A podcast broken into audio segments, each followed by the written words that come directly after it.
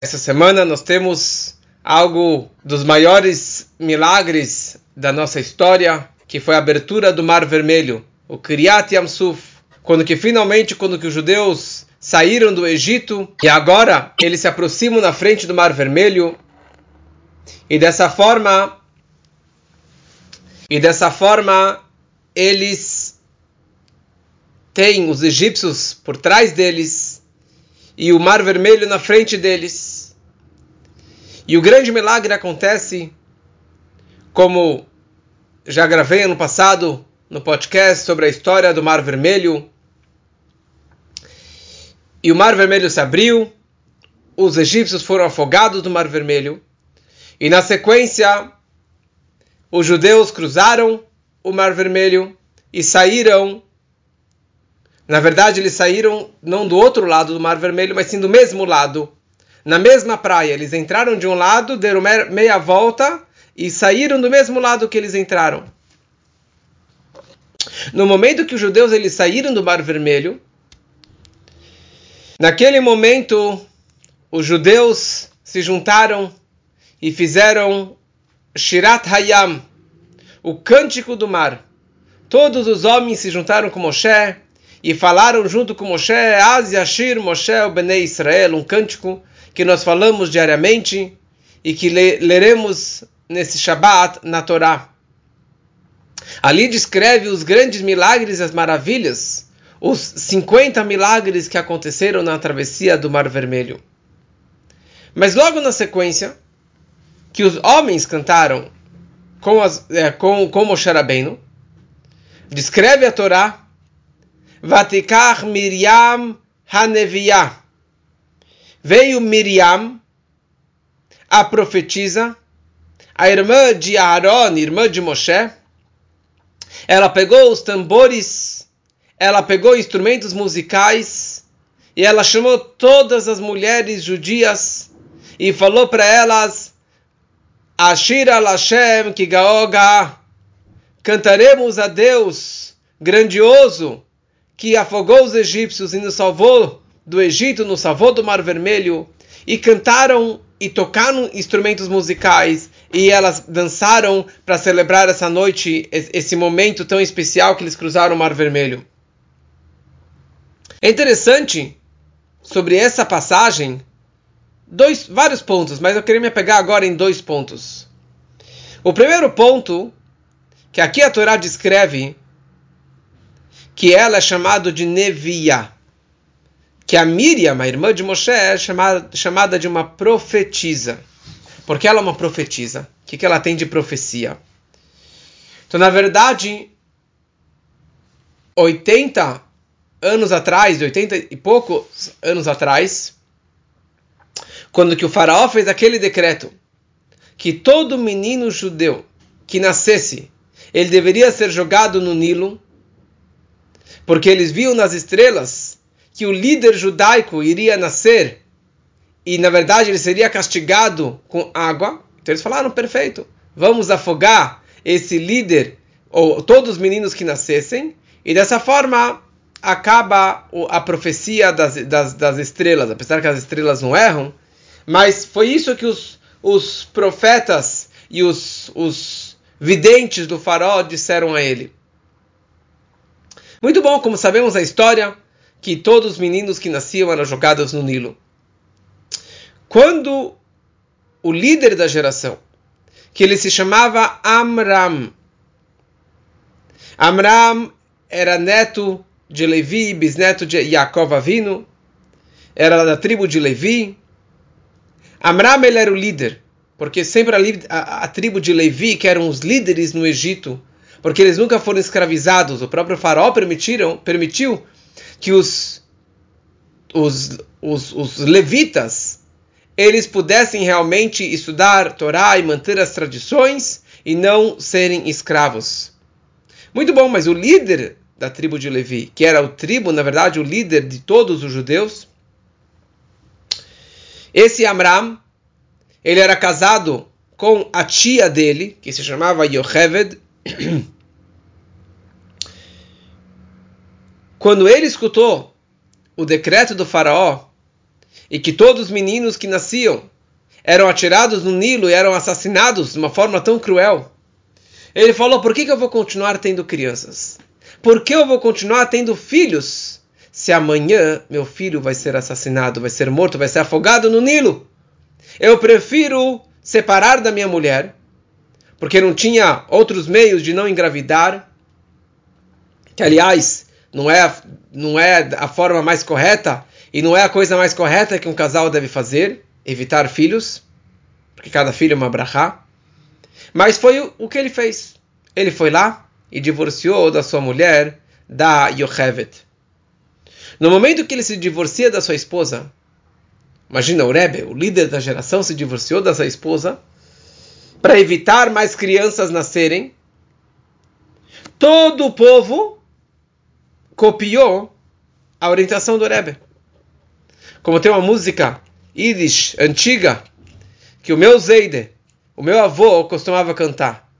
A música era assim: Wenn der Rebbe schläft, wenn der Rebbe schläft, schlafen alle Chassidim. Wenn der Rebbe ist, wenn der Rebbe ist, essen alle Chassidim. A música é quando que o Rebbe ele dorme, todos os Chassidim, os discípulos dormem. Quando que o Rebbe come, todos os discípulos comem. Quando que o Rebbe bebe, todos bebem. Quando ele estuda, todos estudam. Quando que ele reza, todos rezam. Porque o Rebbe significa Rosh Bnei Israel, a cabeça do povo. Então, quando que o nosso líder, a cabeça máxima, nos orienta a fazer isso, então todos acabam seguindo a orientação do Rebbe. E ali, vários e vários casais se divorciaram para evitar filhos, seguindo os passos do Amram. Só que o Amram e a Yocheved eles já tinham, já tinham duas crianças. Eles já tinham a Miriam e o Aharon. Já tinham dois filhos. Se eu não me engano, é, a Miriam ela tinha cinco e o Aharon ele tinha três, ou ao contrário. Mas de qualquer forma, a Miriamzinha, quando ela viu que os pais acabaram de se divorciar, ela ficou muito chateada. Mas mais do que chateada, ela ficou brava. Ela ficou indignada. Ela vira para o seu pai a Meidela, uma menininha, uma criança, vira para o pai e fala: Papai, desculpa, mas o teu decreto é pior do que o decreto do faraó. Opa! Pai, assim, levou uma lição de moral da, da, da garotinha. E a Mira vira: Papai, o faraó fez um decreto que todos meninos fossem afogados. E você agora fez um decreto que todos os meninos e as meninas nunca mais nascessem. Não haverá mais nem mais meninos, nem mais meninas. Acabou. Não haverá próxima geração, papai. E pior ainda, o decreto do, do faraó já foi burlado tantas vezes, tanta gente já teve crianças sem obedecer ele. O teu decreto, você é o tzadik da geração, o líder, o rebe da geração, todo mundo vai te obedecer. Então o seu decreto é muito pior. Quando o pai escutou isso, ele engoliu seco, virou para a esposa e falou: Sabe o que? Vamos casar novamente. E eles fizeram uma rupá, fizeram uma nova festa, e ali tinha uma rupá, o palio nupcial, com os dois filhinhos segurando dois dos quatro das quatro hastes, o Aaron, a Miriam, celebrando o casamento do pai deles, da, da, do Amram e da Yochevet. E eles casaram. E, nove, e, e seis meses depois, a Yochevet, apesar da idade avançada, ela teve um filho e ele chamou ele, e ela chamou ele de Moshe Rabbeinu, de Moshe. E daí tem toda a história que ele foi jogado no Nilo depois de três meses e a filha do faraó salvou ele. Mas de qualquer forma, nesse momento ela foi chamada de Neviá. A Miriam, já com três ou cinco anos, ela era uma profetisa ela já profetizou o futuro. E olha só o grande mérito que ela teve. A Miriam, ela causou que os pais casassem novamente. E todos os casais que haviam divorciado casaram novamente. E graças a ela, primeira coisa, Moshe Rabbeinu nasceu. Se não fosse ela, se não fosse a Miriam, não teríamos Moshe Rabbeinu. E toda a próxima geração de crianças que nasceram nos próximos 80 anos, foi graças a Miriam. Graças à ideia da Miriam. Olha só, na verdade, aqui a lição que ela deixa para gente de quão importante é termos filhos. E não só um filho, não só dois filhos, temos mais do que dois filhos. Enquanto que Deus nos dá brachá, o poder de termos filhos, nós precisamos dar filho, porque cada filho é uma brachá. E se não fosse a Miriam, quem ia sair do Egito? Ninguém ia sair do Egito. Ninguém ia sair do Egito. O Amram já tinha falecido, toda a velha geração já tinha falecido. Tudo foi graças a Miriam, que toda aquela geração saiu do Egito, marchando com milhares e milhares ou milhões de crianças. As mães, elas tinham uma bênção especial que elas tinham sextuplos no Egito. Olha só, elas tinham sextuplos. E todas as crianças sobreviviam e eram fortes e bonitas e trabalhadoras e todas saíram do Egito. Então essa Miriam, a profetisa, ela começa a tocar instrumentos musicais. E a pergunta que surge, assim falam os comentaristas, da onde que no meio do deserto, logo que eles cruzaram o Mar Vermelho, da onde que eles tinham lá tambores e pratos e, e, e todos os tipos de, de instrumentos musicais para fazer uma bandinha para celebrar, para celebrar e agradecer a Deus. Fala Urashi, as mulheres tzidkaniot, as mulheres justas daquela época, elas já sabiam, acreditavam em Deus e acreditavam que vários milagres e maravilhas iriam acontecer no deserto. Então, se milagres iriam acontecer, então nós temos que celebrar. Devemos dançar e cantar e pular e tocar instrumentos musicais. Então elas já levaram esses instrumentos musicais para o deserto aguardando a redenção, aguardando a grande salvação. Consta nos livros que a geração que saiu do Egito, na verdade é a nossa geração agora que nós nos encontramos neste Egito, neste aperto, nesta grande dificuldade do exílio que nós nos encontramos agora. Está escrito que, da mesma forma que, pelo mérito das mulheres tzitkaniot, pelo mérito dessas mulheres justas, nosso povo saiu do Egito. Porque elas são chamadas de justas? Porque só graças a elas que tivemos crianças. Só graças a elas. Porque, como já falei nas outras aulas, os egípcios faziam de tudo para massacrar os judeus. Para que eles não tivessem mais relações. Para que eles não tivessem mais com as esposas. Para que eles não tivessem mais filhos. Porque eles queriam acabar com toda a próxima geração, com os judeus. E o que, que as mulheres faziam? Depois de um dia de trabalho forçado dele e dela, e o homem chegava em casa sujo de lama e de barro e de palha, cheirando mal, morrendo de fome, exausto. Ele chega em casa, e aí de Shemame, e a esposa dele, uma boa mulher judia, ela chega lá em casa e ela prepara um, um jantar delicioso elas iam até o Nilo e pegavam um balde de água para servir para o marido. E Deus abençoava que junto com a água vinham peixes. E elas faziam um jantar delicioso para o marido. E elas tinham espelhos. Não para vaidade. Mas elas tinham um espelho daquela época que era de cobre. Uma placa de cobre. E elas começaram, a, elas se enfeitavam para o marido quando chegava em casa exausto. E por outro lado, elas ficavam na frente do espelho junto com o marido, e um provocando o outro. E dessa forma, eles tiveram vários e vários filhos. Graças à fé e à dedicação das mulheres justas do Egito. Então, da mesma forma que ali saímos pelo mérito delas, e tivemos toda uma outra geração, todas as crianças que saíram do Egito pelo mérito das mulheres, assim também neste exílio, nós sairemos graças ao mérito e à fé imbatível das mulheres justas da nossa geração. E que assim seja muito em breve. Que a gente possa realmente sair marchando com todos os nossos filhos e com as mulheres justas para recebermos Mashiach com a terceira, com o terceiro Betamigdash, que seja muito em breve, se Deus quiser. Quando o povo cruzou o mar e eles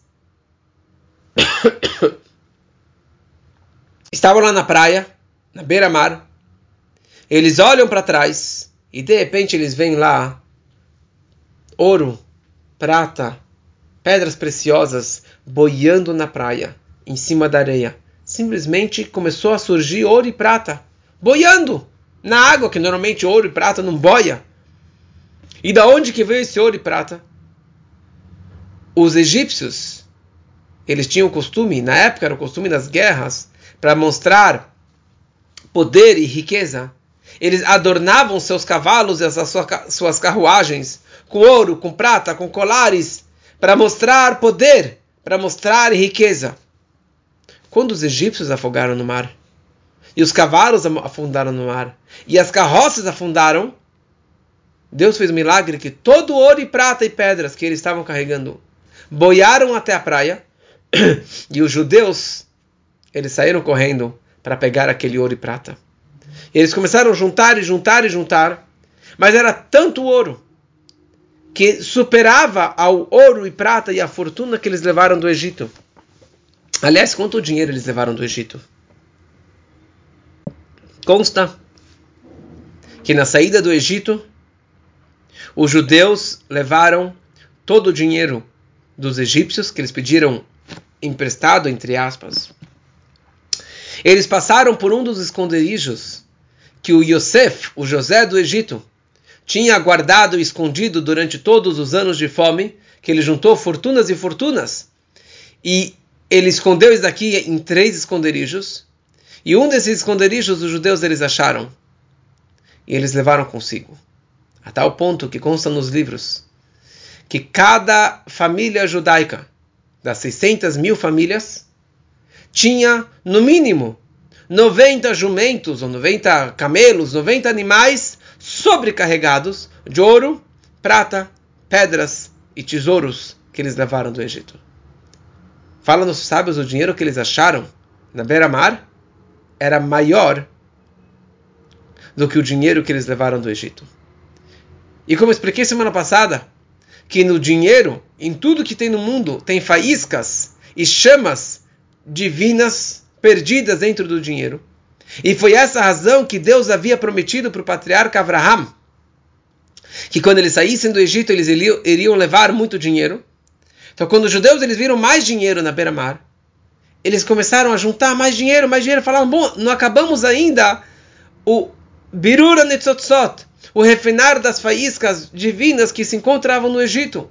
E eles começaram a juntar e juntar e juntar dinheiro, até que Moshe Rabbeinu vira para eles e fala: "Pessoal, Chega! Não é para pegar mais dinheiro.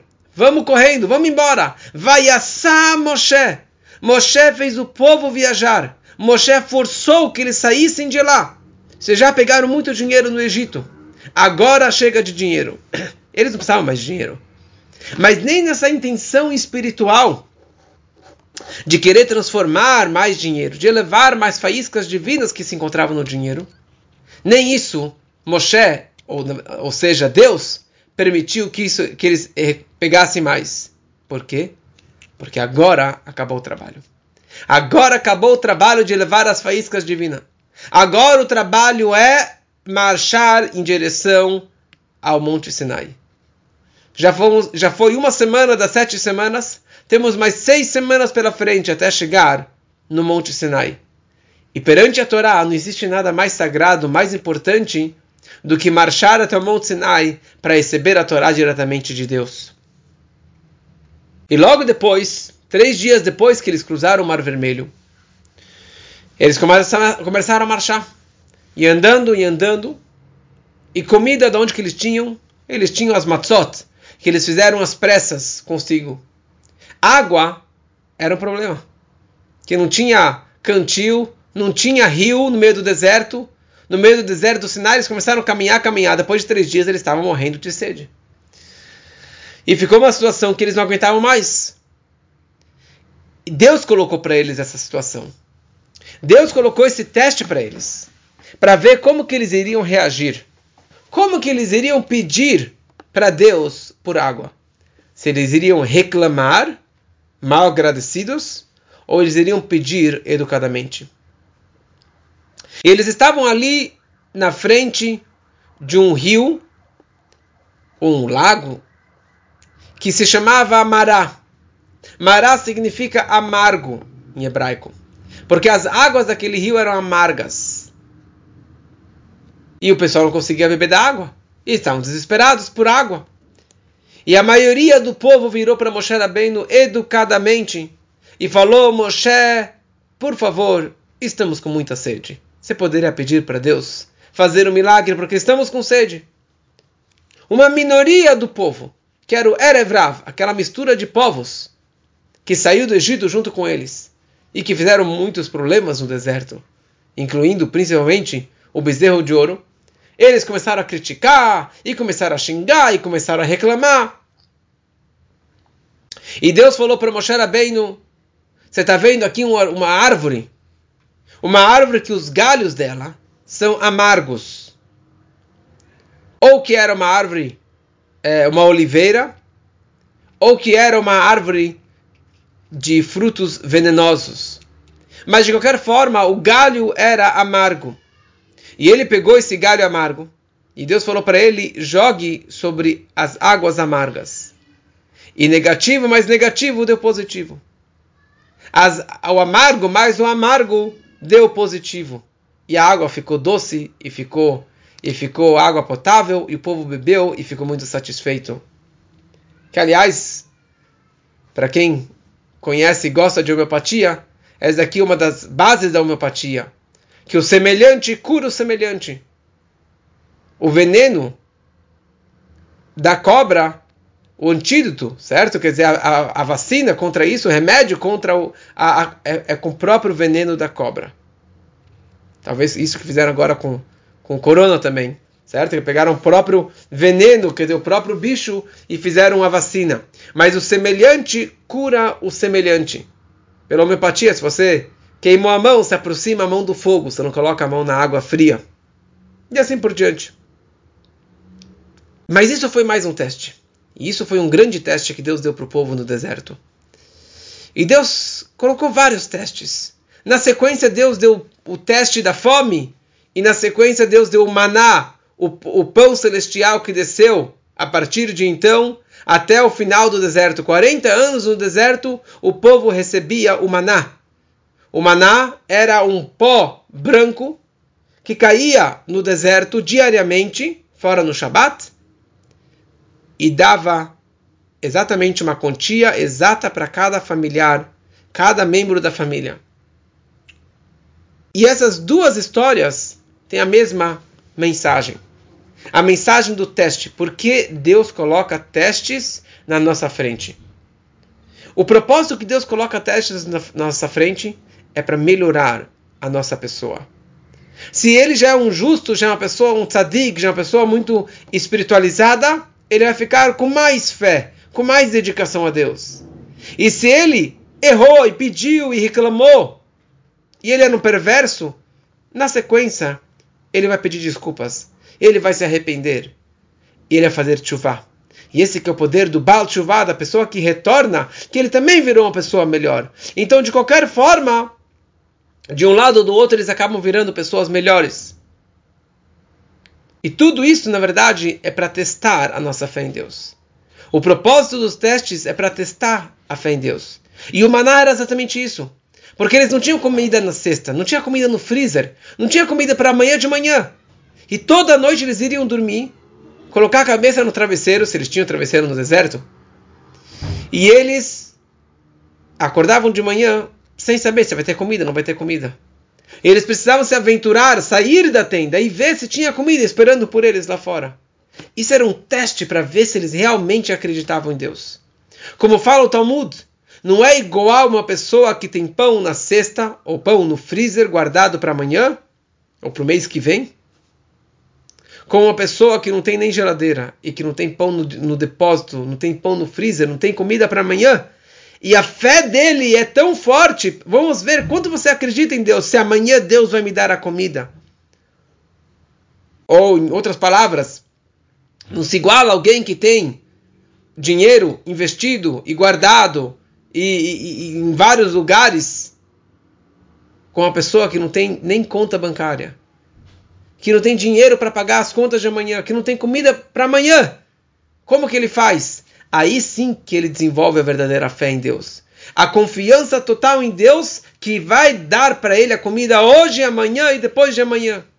E é isso que o povo era testado diariamente durante 40 anos no deserto. E isso foi lapidando e, e, desenvolvendo dentro deles essa fé e essa convicção cada vez mais profunda na salvação e na bênção divina. Então, as pessoas que realmente acreditavam, os justos, os tzadikim, eles recebiam o seu maná na frente da sua tenda. As pessoas intermediárias recebiam mais afastado e os perversos, essa mistura de povos que não acreditavam em Deus, eles recebiam a comida deles, mas a porção dele ficava lá longe, alguns quilômetros de distância, até ele achar o pãozinho dele, porque ninguém pegava o pão do outro, estava como que etiquetado. E isso que é a lição da nossa paraxá. Essa é mais uma lição para a nossa vida, de quando que Deus coloca testes na nossa vida. Não se desespere, não entre apuros, se você fica doente, Deus nos livre. Se você não tem dinheiro, se você tem uma dificuldade, saiba que Deus está te testando.